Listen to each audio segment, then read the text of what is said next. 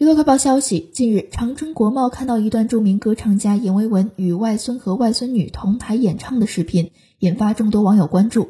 画面中，阎维文老师站在中间，两个孩子分别站在外公的两侧。小女孩身穿红色长裙，端庄大方，文静甜美；小男孩穿着西装，活泼可爱，阳光帅气。三人共同演唱了阎维文成名之曲《小白杨》，两个孩子台风稳健，音色纯正，丝毫不怯场。爷孙罕见同台，画面十分温馨。